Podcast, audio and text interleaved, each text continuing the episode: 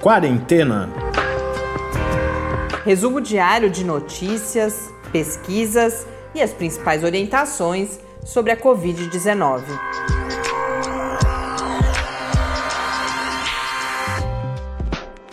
Quarentena, dia 156. Olá, começamos nosso centésimo, quinquagésimo sexto encontro aqui no Quarentena. Eu sou Mariana Petson. E eu sou o Tarso Fabrício. Hoje a gente volta a falar de imunidade, fazendo a pauta à tarde. Fiquei pensando que eu estou substituindo a minha mania por modelos, por, pela mania por imunidade. Mas há, há uma explicação, assim como havia para a questão dos modelos, além de de fato ter despertado bastante o meu interesse, é que a gente começa a ter cada vez mais estudos relacionados à questão da imunidade, no caso da Covid, e felizmente hoje resultados bastante positivos.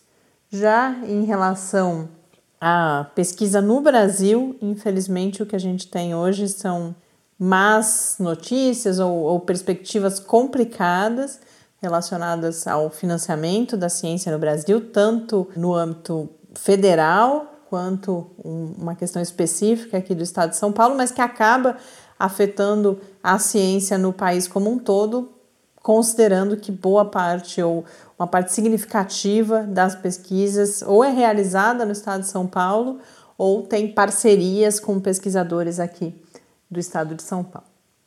Voltamos a falar também da questão das escolas, da retomada das atividades escolares, que é uma discussão posta em todo mundo, com bastante preocupação, devido, de um lado, a tantas crianças e jovens fora das escolas nesse momento e o que isso pode representar para o futuro dessas crianças e jovens, mas também porque a retomada precoce é algo que pode ter impactos não só para essa comunidade escolar, o que em si só já é um impacto bastante importante, mas também para a sociedade como um todo, considerando o potencial de transmissão desses casos que porventura venham a ser gerados nesses ambientes escolares. Essa é discussão, uma discussão para o mundo que cada vez fica mais intensa também aqui no Brasil, então a tendência é que também falemos cada, com cada vez mais frequência.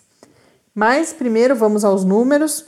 Hoje no Brasil, oficialmente registrados, são 3.407.354 casos de Covid-19, com 109.888 mortes, o que nos leva a um acréscimo de 1.352 mortes nas últimas 24 horas. No mundo, segundo a Organização Mundial da Saúde, são 21.756.357 casos. Na John Hopkins, 21.974.393 com 776.157 mortes. Não recebemos e-mails nas últimas 24 horas, uhum. mas uh, deixo então o endereço aqui mais uma vez para quem quiser nos sugerir alguma pauta, é o podcast quarentena@gmail.com ou no Twitter em quarentenacast e para já fazer o serviço todo de saída hoje, não esquecer depois os links para as notícias, principais estudos que a gente aborda aqui no programa, a gente coloca lá na página do Lab, em www.lab.ufscar.br, na área que tem um barra quarentena news depois desse endereço.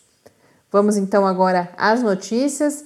Uma primeira nota rápida que a Anvisa autorizou, foi publicada hoje no Diário Oficial da União, a autorização para mais um teste clínico de vacina aqui no país, desta vez da Johnson Johnson. Com isso, essa é a quarta vacina que será testada. Nós já temos, já em fase de aplicação nas pessoas, as vacinas da Universidade de Oxford e da Sinovac, que é uma companhia chinesa, Oxford junto com a companhia AstraZeneca, e também a Pfizer com autorização, essa eu não, não lembro exatamente se já começou a aplicação ou não, mas deve, se não começou, está para começar.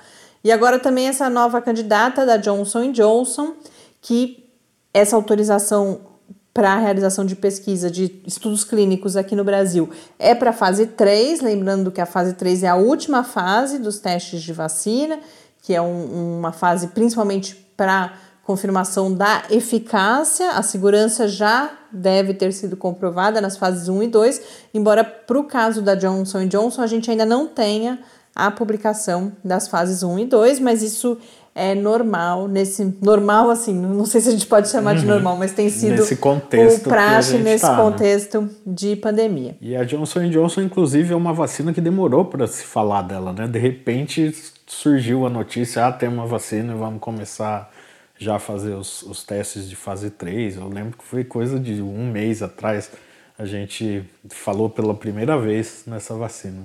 E essa rapidez e essa possibilidade de autorização é justificada porque a chamada plataforma vacinal, fazia tempo que a gente não falava de plataforma vacinal, mas que é o, o modelo aí de, da vacina, nesse caso é usando como vetor um outro vírus, um adenovírus, é algo que a Johnson Johnson já faz para outras doenças e a gente tem outras vacinas também já em fase 3 da Covid-19, então isso justifica. Como a de Oxford, inclusive, né? Ela usa essa, essa mesma estratégia. Né? Isso é que justifica essa possibilidade de autorização, embora em breve nós devamos ter. Já, não é que não foram realizadas as fases 1 e 2, é que ainda não foram publicados os resultados, mas é claro que quando se solicita essa autorização, alguns dados foram compartilhados com a Anvisa. O que nós não temos ainda é o processo tradicional de submissão para publicação, avaliação por pares, mas em breve a gente deve ter notícias dessa publicação.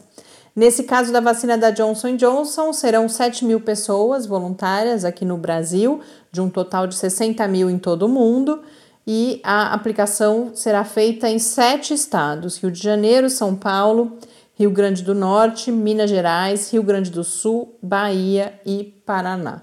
Nas notícias que eu vi hoje, ainda não se falava na instituição responsável, imagino que nos próximos dias devamos ter mais notícias. Um outro registro rápido de vacina, a vacina da Cancino, que é aquela vacina chinesa que já vem sendo, que foi anunciado que seria aplicada já há mais de um mês, é, com certeza. É mais, né? Talvez Aquela até dos mais dos militares. Né? Ela agora teve uma patente registrada na China, o que não significa praticamente nada. Não é um registro, como é o caso da Rússia. Por outro lado, é uma vacina que está muito mais adiantada, que tem resultados de fase 1 e 2 publicados que há uma expectativa bastante positiva em relação a ela também. A fase 3 começou há muito mais tempo do que as outras, inclusive. Né? E, mas o que a gente tem agora é o depósito de patente, que é uma proteção industrial. Uhum. Mas as notícias, e a gente traz aqui com esse mesmo intuito também, tomavam esse cuidado de falar, olha, é uma coisa é diferente da Rússia por vários motivos.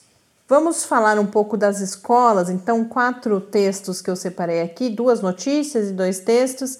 A primeira notícia é que hoje o Datafolha publicou o resultado de uma dessas pesquisas de opinião que vem realizando por telefone, já que não está sendo possível realizar presencialmente. E essa era justamente sobre o que as pessoas pensam sobre a retomada das atividades escolares aqui no país. E 79% das pessoas entrevistadas declararam que entendem que a reabertura das escolas agravaria a pandemia nesse momento e essa mesma porcentagem, não significando que são exatamente as mesmas pessoas, mas 79% da amostra também acha que as escolas deveriam continuar fechadas.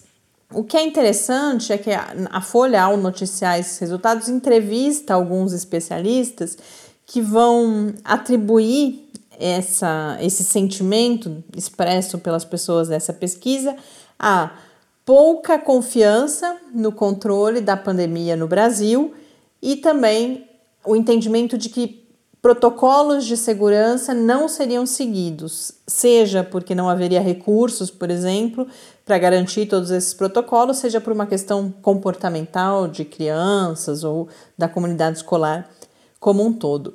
E eu acho isso interessante também, porque a gente vai falar mais de escola uh, aqui hoje, mas o que eu não trouxe aqui, também hoje, por exemplo, eu tinha separado alguns textos, especialistas cada vez mais preocupados, inclusive declaração de órgãos de lideranças internacionais, com a, as perdas derivadas dessa impossibilidade de frequentar a escola. A gente tem desde perdas de crianças que depois voltarão à escola, mas terão que, de certa forma, recuperar um tempo perdido, ou também prejuízos ao desenvolvimento dessas crianças se elas não estiverem com acesso a atividades dirigidas e dependendo da idade em que elas estão. Mas há uma outra preocupação, porque já há estimativas de milhões de crianças e jovens que não retornarão ao sistema escolar. Isso estamos falando do mundo, não do Brasil. Mas porque por questões de desigualdades, questões socioeconômicas, essas crianças precisarão abandonar ou deverão abandonar os seus estudos. Então, eh, embora eu não tenha trazido essa preocupação, eu estou falando isso aqui porque, mais uma vez, a gente tem visto manifestações de que esse retorno às atividades escolares precisa ser uma prioridade, mas isso somente se tiver sido feita de forma, ou se tiverem sido aplicadas de forma bem sucedida as políticas de, de contenção da pandemia. Uhum. Então, não é que, que, que, é, que, o nosso discurso aqui, por exemplo, é um discurso de não, não tem que abrir escola de jeito nenhum. Não, é uma preocupação, há uma preocupação de fundo com justamente essa situação de prolongamento de uma pandemia descontrolada no país, o que nos impede de abrir, entre outras coisas, nos impede de abrir com segurança as escolas e com isso há também mais esse prejuízo imenso que é essa impossibilidade dessas crianças e jovens frequentarem as escolas. Então, por que eu linkei isso com essa avaliação dos especialistas? Porque a gente vê que, embora muito provavelmente pais, mães e outros familiares também estejam extremamente preocupados e não só preocupados, a gente tem pessoas precisando voltar ao trabalho sem ter com quem deixar os seus filhos. A gente tem toda a questão também de algumas famílias cuja alimentação das crianças depende da ida à escola, mas mesmo assim as pessoas se manifestam dessa forma porque percebem justamente que ainda não temos as condições no Brasil para a retomada das atividades escolares. Uma outra notícia relacionada a esse mesmo assunto, alguns de vocês talvez lembrem que nós falamos na semana passada que São Paulo, a cidade de São Paulo, realizaria várias etapas dessas pesquisas, esses exames sorológicos por amostragem, para identificar a porcentagem de crianças e jovens com anticorpos, ou seja, significando que já tiveram, já passaram por uma infecção por Covid-19, para que esses dados embasassem a decisão de retomar ou não as atividades na cidade de São Paulo.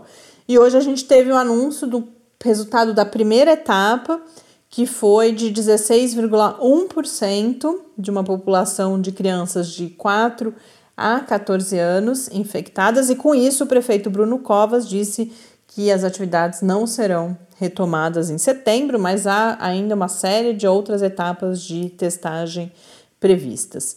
Outros dois dados importantes que 25,5% dessas crianças moram com pessoas de 60 anos ou mais, o que ilustra um, uma situação que no Brasil é especialmente importante, que é esse risco das crianças não só serem infectadas, mas principalmente de transmitirem a doença para pessoas aí sim no grupo de risco. E além disso, 64,4% dessas crianças foram classificadas como assintomáticas, o que torna mais perigosa essa possibilidade de transmissão, já que você não sabe que a criança está doente e com isso ela né, continua né, indo à escola. E como a gente não tem testagem sistemática uhum. Aqui no Brasil, esse caso não seria identificado a tempo de ser feito um isolamento, de ser feita uma contenção e, portanto, essa criança não transmitir para outras e, eventualmente, não transmitir também para familiares no grupo de risco. E para ir nos informando sobre essa discussão toda, como eu já fiz outras vezes, eu trago dois outros textos publicados nos Estados Unidos que vive nesse momento o reinício de um, de um período escolar, com algumas escolas retomando as atividades, então já está alguns passos à frente da gente e tem testemunhado o ressurgimento de surtos da pandemia por conta disso. Então, um primeiro texto eh, foi publicado na Vox e vai falar justamente, cita vários casos em vários estados dos Estados Unidos que retomaram as atividades escolares e precisaram aplicar, por exemplo, quarentenas. A gente, um caso citado lá é um que a gente até falou aqui, uma escola que abriu e no mesmo dia precisou fechar porque já identificou uhum. um caso positivo. E esse mesmo texto vai pegar exemplos de vários outros países, vai mostrar que a gente tem experiências bastante distintas, não há ainda um consenso sobre o que acontece quando se reabrem as escolas, mas o texto indica algo que sim seria um ponto em comum que o indicador fundamental para essa decisão é que a transmissão esteja controlada. Que, em geral, os países em que já havia algum controle reabriram sem que a elevação no número de casos fosse muito significativa e significasse uma perda desse controle, enquanto em países que abriram precocemente, ou seja, antes da transmissão comunitária estar contida, viveram situação de crescimento no número de casos e muitas vezes de necessidade de voltar a fechar e essas aí, escolas. E aí começa um quadro de abre e fecha, abre e fecha, que acaba até piorando ainda mais o quadro. E esse texto usa uma expressão de que está sendo feita, a crítica é feita dizendo-se que é uma espécie de experimento, já que ainda não existem evidências que possam embasar essa decisão de retorno tomada das atividades. Isso é curioso e eu chamo atenção porque o outro texto que eu trago, aí um texto publicado na Nature, não um artigo científico, uma reportagem, vai destacar justamente já no seu título que a retomada das atividades universitárias nos Estados Unidos é um grande experimento não planejado. E por quê? Porque lá como aqui, não há uma diretriz nacional estabelecida e o texto vai fundamentalmente mostrar como diferentes universidades importantes no país estão adotando medidas diferentes para a retomada dessas atividades. Então, por exemplo, o ensino híbrido, mesclando presencial e a distância, a redução no número de alunos, a realização de testes com uma frequência de até três vezes por semana mas a mensagem da matéria é que ninguém sabe se alguma dessas medidas será eficaz, porque mais uma vez não temos evidência e nos Estados Unidos, como aqui, além disso, não há um controle da pandemia na maior parte dos estados. Então usa esse mesmo termo, olha, é um, vamos ver o que que dá e é claro com um tom de crítica de que está se colocando muitas pessoas em risco por essa retomada das atividades. Nos Estados Unidos há um, um elemento adicional que aqui no Brasil não é tão importante para o caso das universidades, mas tem sido importante no debate sobre a retomada dos outros níveis de ensino, que é uma pressão do setor privado, já que muitas universidades uh, nos Estados Unidos dependem da presença dos alunos, porque não, não se trata só, por exemplo, da cobrança de mensalidade, mas mesmo as que continuaram as atividades à distância, algumas vivem também de recursos, por exemplo, de uso dos restaurantes, uso do, das moradias. Então, por isso também querem trazer os estudantes de fora. Mas essa discussão de uma pressão econômica também para o campo da educação é algo que aqui no Brasil a gente também acompanha no caso dos demais níveis de ensino, principalmente. Não que não existam as universidades uh, privadas, mas aqui o cenário público acaba sendo uh, mais relevante. Bom, vamos falar de imunidade. Finalmente, uma boa notícia. A gente teve o que chamou atenção nos últimos dias. No final da semana passada, nós tivemos um estudo publicado na Cell, que é um periódico bastante importante, científico. Um estudo realizado por pesquisadores suecos com 206 pessoas e que veio reforçar algo que outros estudos já vêm indicando, um papel das chamadas células T na, resposta imune e na imunidade à Covid-19. Então, eles perceberam que até mesmo pessoas sem anticorpos apresentaram uh, essa resposta de células T e a grande novidade do estudo é pela primeira vez notou-se a chamada memória né, de imunidade contra o SARS-CoV-2. Então, as células T cada vez mais vêm despontando como, ao que tudo indica, um mecanismo fundamental na, na, na resposta imune, portanto, em alguma proteção contra a Covid-19. E isso, alguns de vocês, ou quase todos, devem se lembrar, porque foi algo que gerou apreensão. Nós tivemos algumas semanas, já provavelmente mais que um mês também, aquele estudo, ou alguns estudos mostrando um rápido declínio na quantidade de anticorpos. Uhum. Mas depois daquilo, outros estudos foram surgindo e mostrando que talvez isso não signifique a não existência de imunidade e de imunidade duradoura contra o SARS-CoV-2. Um outro texto que eu selecionei, além desse da, da CEL, foi justamente o da New York Times destacando, falando desse estudo, mas com isso dizendo que ele vem se somar a um corpo cada vez mais significativo de estudos mostrando que a, os nesse, nesse texto do The New York Times, eu vi isso em outros textos nos últimos dias, pesquisadores começando a, de, a declarar um certo otimismo de que haverá uma imunidade e de que haverá uma imunidade duradoura. Então a gente começa a perceber uma tendência, não de opinião, mas de estudos mesmo que vem se somando e mostrando que a resposta que tem se obtido é a resposta esperada no sentido positivo.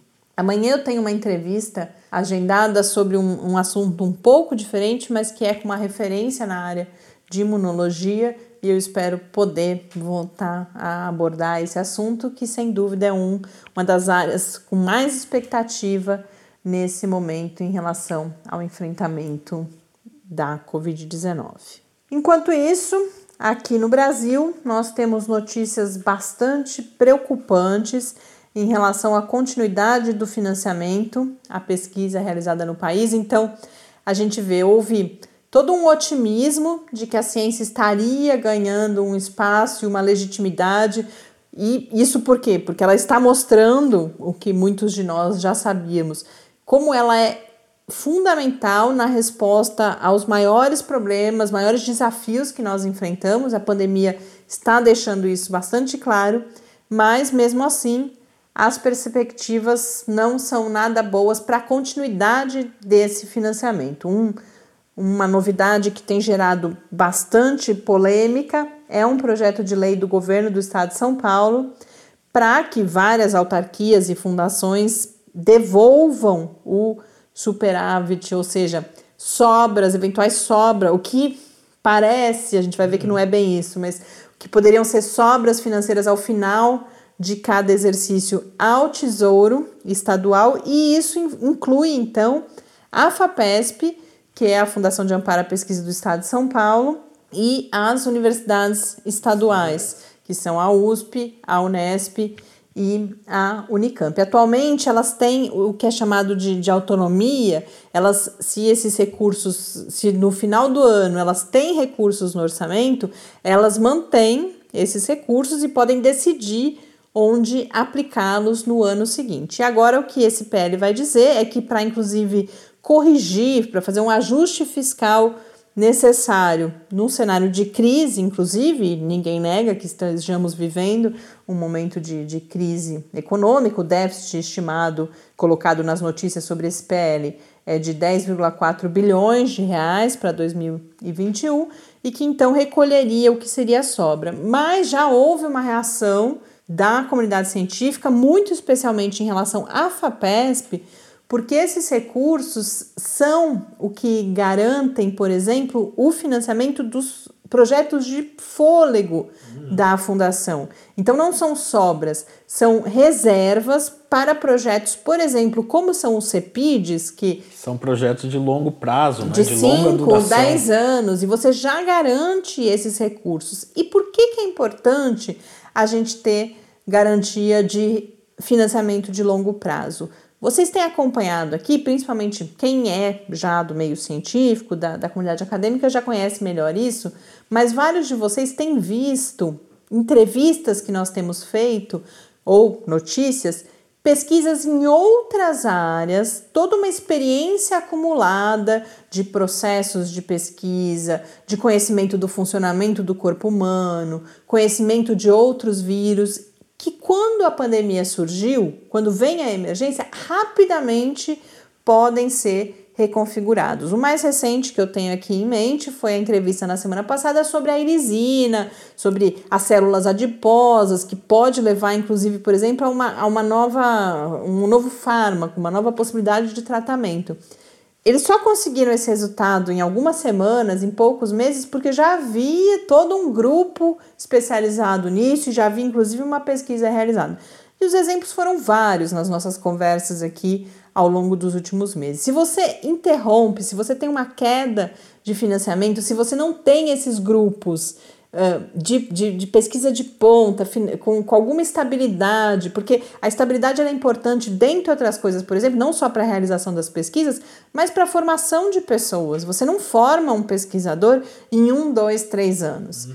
E se você não tem essa estabilidade, você vai perdendo uma parte, e, e esse é uma outra, um outro impacto da, da crise financeira, da redução do financiamento. Eu, eu separei também, a Science publicou um texto sobre como a América Latina, e aí vai falar não só do Brasil, vai falar de México, de Chile, do Peru, tem perdido gerações de pesquisadores ou porque as pessoas não veem mais essa carreira como uma possibilidade, quando não há financiamento, por exemplo, bolsas para realização de mestrado e doutorado, ou porque depois de formadas deixam o país para buscar melhores condições de trabalho em outros países. Então, tudo são todas consequências de problemas no financiamento e a FAPESP, que sempre foi um modelo, e eu falei mais da FAPESP, mas as universidades, elas também gozam da chamada autonomia financeira, justamente porque podem fazer essas reservas de recursos para aplicar em outros momentos, em momentos emergenciais, por exemplo,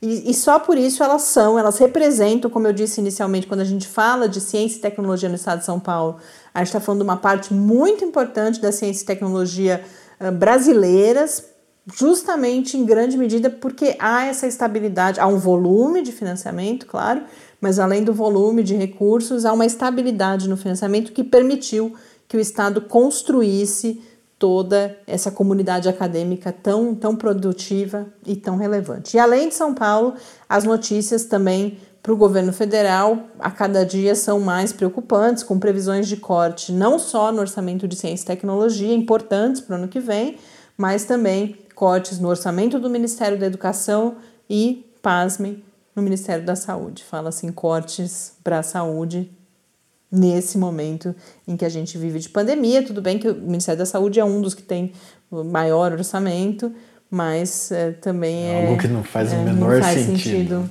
nesse momento.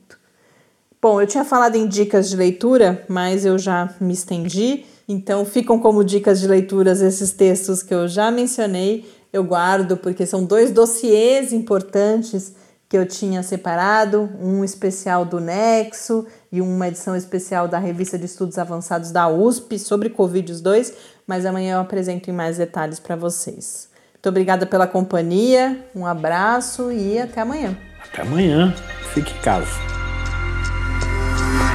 Quarentena é uma realização do Laboratório Aberto de Interatividade para Disseminação do Conhecimento Científico e Tecnológico da Universidade Federal de São Carlos, o LAB da UFSCar, do Centro de Desenvolvimento de Materiais Funcionais, CDMF, e do Centro de Inovação em Novas Energias, o CINE. Pauta, produção e apresentação: Mariana Pezzo e Tárcio Fabrício.